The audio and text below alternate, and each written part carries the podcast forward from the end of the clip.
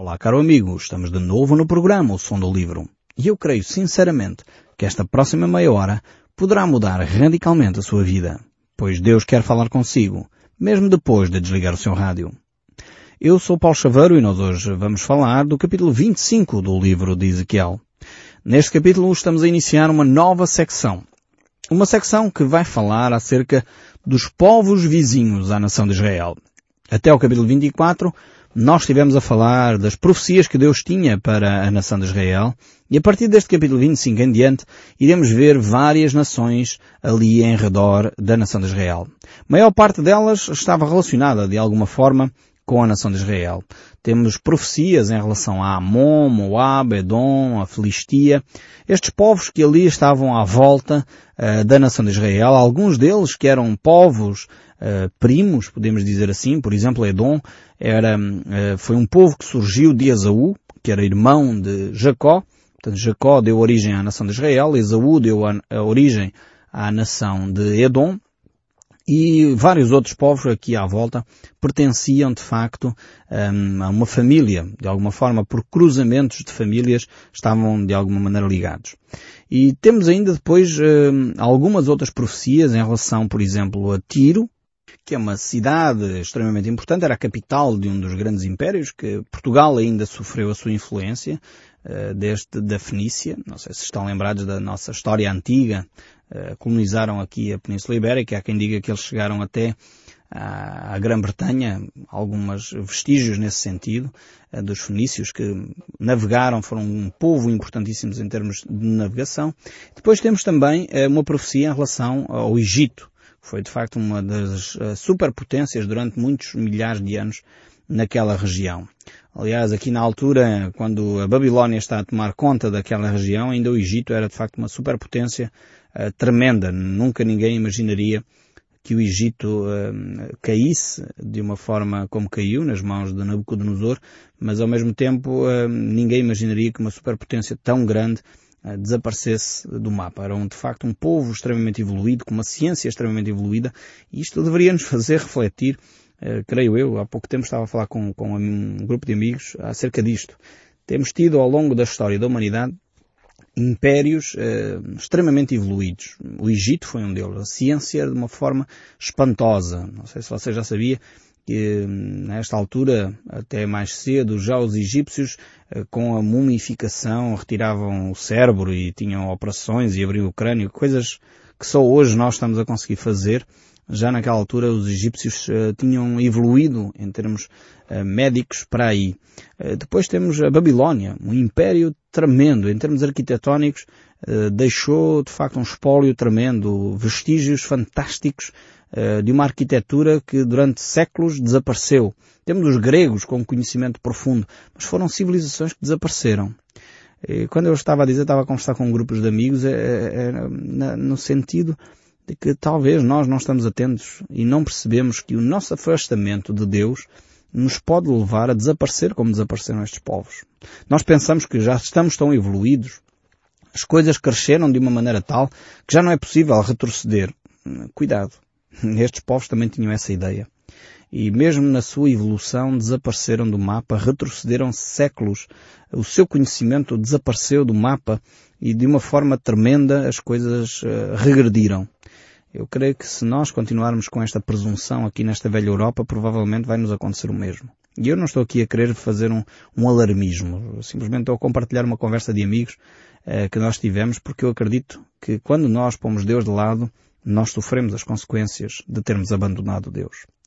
Então o povo de Israel aqui eh, deixa de ser o foco e passam a ser o foco estes eh, povos aqui à volta.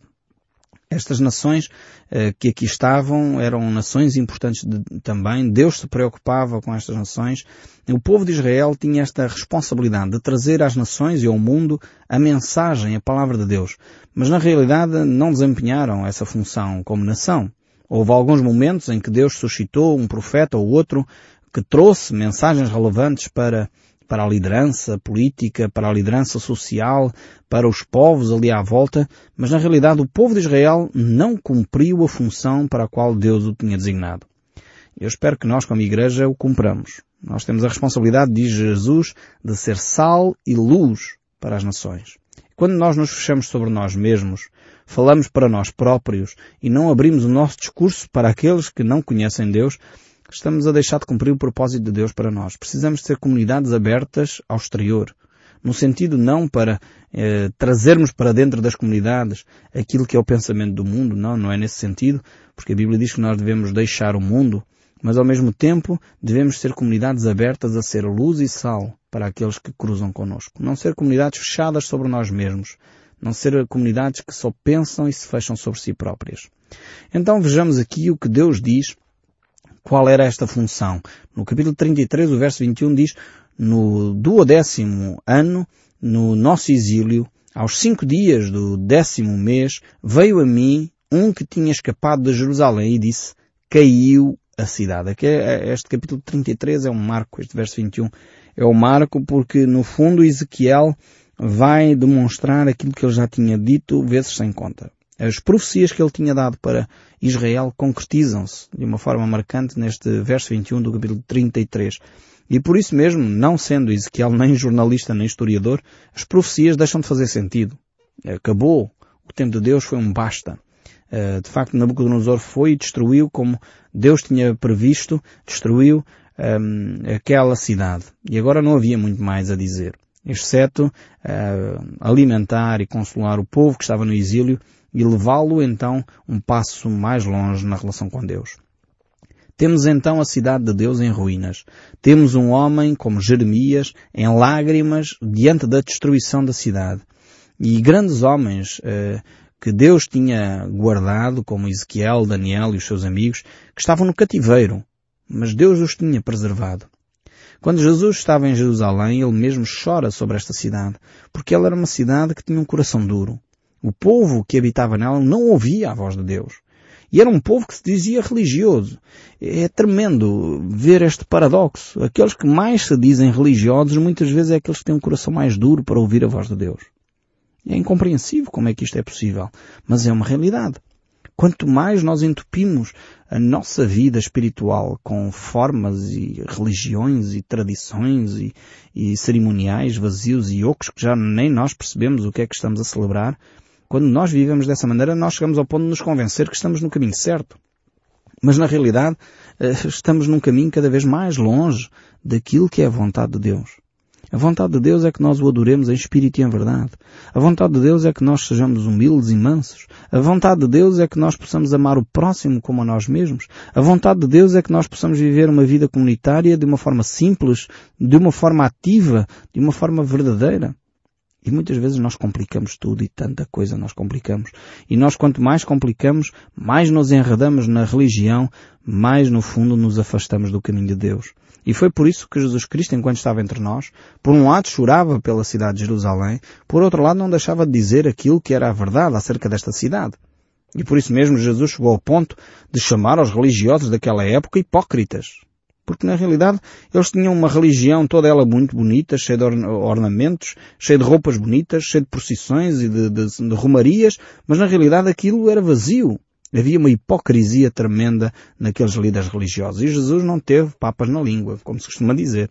Jesus chamava as coisas pelo seu nome. E isto é de facto o amor. Amor é a capacidade que nós temos de confrontar o outro com os seus próprios erros, ainda que para benefício dele não é simplesmente ser mal-humorado e dizer que tudo está mal e criticar constantemente. Não é isto. Isto é outra coisa qualquer que não amor. Amor é ter a capacidade de ser firme e ter a capacidade de andar ao lado de alguém que se quer arrepender e mudar de caminho. É por isso que Jesus, quando estava entre nós, no capítulo 11, no verso 23 do Evangelho de Mateus, por exemplo, ele diz, ó oh, tu, Cafarnaum, levantar-te-ás porventura até aos céus, descerás até ao inferno. Deus confronta Cafarnaum, Jerusalém e as cidades ali com o seu pecado. Diz, mas vocês tiveram a oportunidade de chegar a um relacionamento com Deus, cuidado para não caírem e voltarem as costas a Deus. Eu creio que Deus nos diz o mesmo hoje, a nós cristãos do século XXI. Nós que temos as ferramentas, a possibilidade, as escrituras, para podermos nos aproximar de Deus, podemos entupir também a nossa vida com religião. Podemos entupir a nossa vida com, com cerimónias, com coisas que não têm a ver com Deus. E muitas vezes chamamos a isso fé cristã. Precisamos de verificar se aquilo que nós chamamos de fé cristã se conforma efetivamente com os ensinos de Cristo. E quando fizermos essa análise, se calhar vamos ficar surpreendidos ao perceber que há muita coisa que nós fazemos que não tem nada a ver com o ensino das Escrituras. É uma reflexão que eu deixo consigo. Analise a sua própria fé. Analise a sua própria caminhada com Deus. Verifique se aquilo que você está a fazer é ou não verdadeiro e genuíno. Sincero diante de Deus e diante dos homens.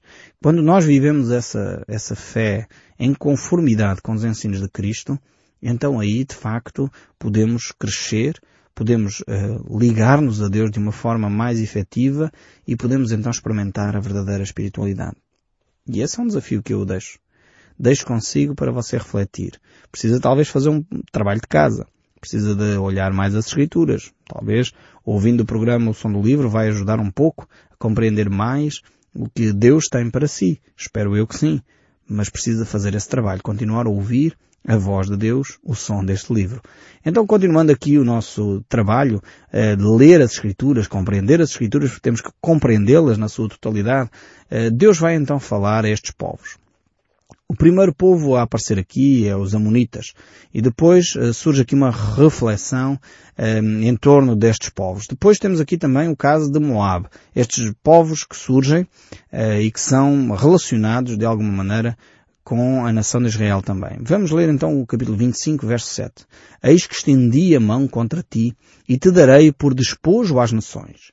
Eliminar-te-ei dentre os povos e te farei perecer dentre as terras. Acabarei de todo contigo e saberás que eu sou o Senhor. Porque é que Deus fala desta maneira a este povo, aos Moabitas? É necessário nós termos a compreensão quem era este povo, os Moabitas. Estamos lembrados, talvez se não eu vou relembrar, eh, Moab é uma, um povo próximo da nação de Israel e cujo Ruth, não sei se há um livro na Bíblia que é, tem o nome desta senhora, Ruth, ela era moabita. Ela sai eh, da sua terra, vem para Israel, ela casa com Boaz e dessa, desse casamento vai nascer eh, Davi não diretamente. Uh, enfim, Ruth é avó de Davi.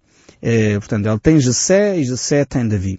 Então temos aqui esta, esta relação de Ruth, uh, que de alguma forma vai dar origem a esta linhagem real. Ruth era moabita. E depois, se podemos continuar esta linhagem, vai dar então à pessoa de Jesus Cristo. Aqui a influência tremenda que Moab tinha não só de, dos Moabitas surge o maior rei da nação de Israel, Davi, eh, como também vai dar origem ao próprio Senhor Jesus Cristo. Então era um povo sobre o qual Deus tinha os olhos muito bem focados. Depois a seguir temos também aqui a, eh, a nação de Edom. Edom era os descendentes de Esaú, irmão de Jacó.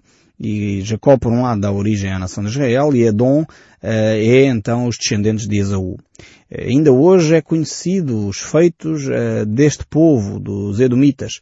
Talvez uh, os feitos mais conhecidos ou os monumentos mais, mais famosos dos Edomitas é a cidade de Petra. Se você digitar na internet este nome, Petra, provavelmente vai encontrar esta cidade que é uma cidade fantástica, construída eh, no meio das rochas, cuja passagem é tão estreita que praticamente só daria para passar uma pessoa uh, a cavalo e, como é óbvio, era uma, praticamente uma cidade impenetrável. Era extremamente difícil alguém poder conquistar esta cidade de Petra. Uh, no entanto, apesar de ser uma, uma arquitetura belíssima, fantástica, esta profecia de Deus se cumpre integralmente. Hoje, Petra hum, não é mais do que uma cidade visitada por turistas. Não há ninguém que mora ali, efetivamente, porque a profecia de Deus, mais uma vez, eh, se cumpriu. Este tema aqui sobre a cidade de Edom e o povo de Edom, nós iremos dedicar mais tempo quando analisarmos o livro de Obadias, no Velho Testamento ainda, porque lá vamos uh, efetivamente uh, dar mais dedicação, mais tempo a este aspecto. Temos ainda então um outro povo aqui, em Ezequiel capítulo 25 verso 15, que é os filisteus. Uh, os filisteus é um povo que recorrente nas escrituras. no tempo de Davi houve várias guerras entre Israel e os filisteus. também isto é marcante nas Escrituras. Nós conhecemos efetivamente esse, esses aspectos. Mas depois temos aqui, eu gostaria de centrar a nossa atenção ainda em relação a outras duas cidades, que é Tiro e Sidon. Tiro era a capital, como eu já disse, eh, de um grande povo, um povo que teve uma grande influência, o povo fenício. E eles realmente deixaram marcas e vestígios eh, em todo o Mediterrâneo. Eles estabeleceram colónias hum, no norte da África, vieram até à Península Ibérica, nós ainda conhecemos na nossa história antiga, demos isso na nossa história, a influência dos fenícios na Península Ibérica. Há quem diga que eles chegaram até à Grã-Bretanha. De facto, foram o primeiro dos grandes povos exploradores. Uh, e na realidade Tiro era a cidade, a capital deste grande império, que era a Fenícia. Davi uh, estabeleceu com o rei de Tiro, um dos primeiros reis de Tiro, Irão, uma grande amizade. Aliás, foi através deste comércio que a Fenícia tinha que Davi conseguiu angariar praticamente todos os materiais necessários para a construção do templo em Jerusalém. E Davi tinha de facto esta grande amizade com, com Irão, este rei de Tiro, mas uh, Tiro não veio só coisas boas. Uh, estamos lembrados também, por exemplo, de Jezabel, uh, que veio a casar com Acabe, rei de Israel, por causa desta aliança que havia entre Israel e Tiro, e na realidade esta mulher, Jezabel, foi das piores rainhas que alguma vez reinou em Israel. E foi ela que conduziu efetivamente a nação de Israel uma grande desgraça, uma grande idolatria. Uh, temos também grandes episódios nas escrituras de Elias e Eliseu que se confrontaram com esta mulher e trouxeram uh, milagres fantásticos à nação de Israel, mas mesmo assim ela conduziu e levou, era uma mulher extremamente forte, com, com uma liderança muito forte, eh, que levou a cabo a fazer coisas eh, realmente odiondas. Mas eh, voltando aqui ao texto bíblico, ao capítulo 26, vamos ver o verso 21 sobre esta grande cidade Tiro. Deus utiliza esta cidade e vamos ver aqui nos próximos capítulos ehm, como Deus vai pegar nesta cidade, nos seus príncipes e nos seus reis, para fazer uma alusão fantástica com o mundo espiritual. Vamos ver então o que é que o texto bíblico nos diz. Diz assim, num décimo ano, no primeiro dia do mês, veio a mim a palavra do Senhor, dizendo, Filho do homem, visto que Tiro disse no tocante a Jerusalém bem feito, está quebrado a porta dos povos, abriu-se para mim, eu me tornarei rico, agora que ela está assolada. Ou seja, eh, esta cidade teve uma atitude de arrogância quando Israel caiu. E por isso mesmo Deus diz, ok, eh, não vamos eh, dar também permissão para que outros povos que vivem à margem da minha vontade possam continuar a fazer o que lhes apetece. Tiro tinha uma das eh, dos principais, enfim, muralhas, uma cidade altamente fortificada, praticamente impenetrável e segurava, enfim, estava segura nessa sua fortaleza. Mas Deus diz, nada poderá impedir os meus planos. Quando de facto Jerusalém cai, eh, Tiro eh, pensava que era impenetrável, mas Nabucodonosor realmente também conquistou aquela cidade. Mas não foi Nabucodonosor que completou toda esta profecia que Deus tem aqui em relação a Tiro. Mas vamos continuar a ler a profecia depois iremos fazer comentários. Diz assim então a palavra de Deus no verso 3. Assim diz o Senhor Deus, eis que eu estou contra ti, ó Tiro. Farei subir contra ti muitas nações, como faz o mar subir as suas ondas. Ou seja, não foi só a Babilónia uh, que ia conquistar Tiro, mas várias outras nações, e nós sabemos uh, que Alexandre o Grande também uh, teve um papel extremamente importante aqui em relação à cidade de Tiro, um, portanto, e completou a profecia que Deus havia dado aqui nesta altura. E verso 4 diz, elas destruirão os muros de Tiro, deitarão abaixo as suas torres, e eu varrerei o seu pó e farei delas penha descalvada. No meio do mar virá a ser enxugador de redes, porque eu o anunciei, diz o Senhor. Ela servirá de despojo para as nações, porque assim diz o Senhor Deus, eis que eu trarei contra Tiro a Nabucodonosor, rei da Babilônia desde o norte, o rei dos reis, com cavalos, carros, cavaleiros e com multidão de muitos povos as tuas filhas que estão uh, no continente, ele as matará à espada, levantará baluartes contra ti, contra ti levantará terrapleno e telhados de pavês. Dispôs os seus arietes contra os teus muros e contra os seus ferros deitará abaixo as tuas torres. E ainda, saltando para o verso 13, diz, farei cessar o ruído das tuas cantigas e já não se ouvirá o som das tuas harpas. Farei de ti uma panha descalvada, virás a ser enxugador de redes, jamais serás edificada, porque eu, o Senhor, o falei. Diz o Senhor Deus. E aqui temos uma afirmação tremenda. E hoje podemos confirmar que esta profecia dada por Deus continua válida. É interessante verificar que realmente onde era a cidade de Tiro não mais se reedificou cidade alguma. Hoje, efetivamente, a cidade que era antigamente a cidade de Tiro, uma cidade fantástica, o centro do comércio daquela época, do Império Fenício, realmente passou a ser uma curta e pequena vila pescatória e aquilo que era as muralhas, as pedras das grandes muralhas da fortificação que era a cidade de Tiro, passaram a ser um pontão onde os pescadores enxugam as redes. Alguns poderão dizer, bem, é casualidade. Eu diria, é cumprimento da palavra de Deus. E a pergunta é porque é que tantos milhares de anos depois ainda não se reedificou esta cidade de Tiro, eu digo é porque Deus disse que não mais seria edificada. E realmente aqui temos uma, um dado concreto, uma prova concreta e cabal de que a palavra de Deus não volta vazia, que a palavra de Deus se concretiza, se confirma. E quando Deus profere uma promessa, uma profecia, uma declaração de juízo, ele se cumpre integralmente. Isto deveria dar confiança ao nosso coração. Você mesmo pode hoje confirmar-se, viajar para aquela região e lá poder confirmar a cidade de Tiro que continua uh, este lugar deserto, este lugar para servir uh, de zona pescatória e basicamente é para isso que serve. E quem destruiu a cidade, Nabucodonosor, ele fez a primeira parte, sendo que Alexandre o Grande, quando chegou, concluiu este processo, esta profecia porque ele queria conquistar uma pequena ilha que estava à, frente da cidade de Tiro e utilizou as ruínas da cidade para construir esse pontão, para conquistar essa pequena ilha que ali estava. E assim Deus cumpre as suas profecias. E assim a história que Deus relata nas páginas da Bíblia se concretiza.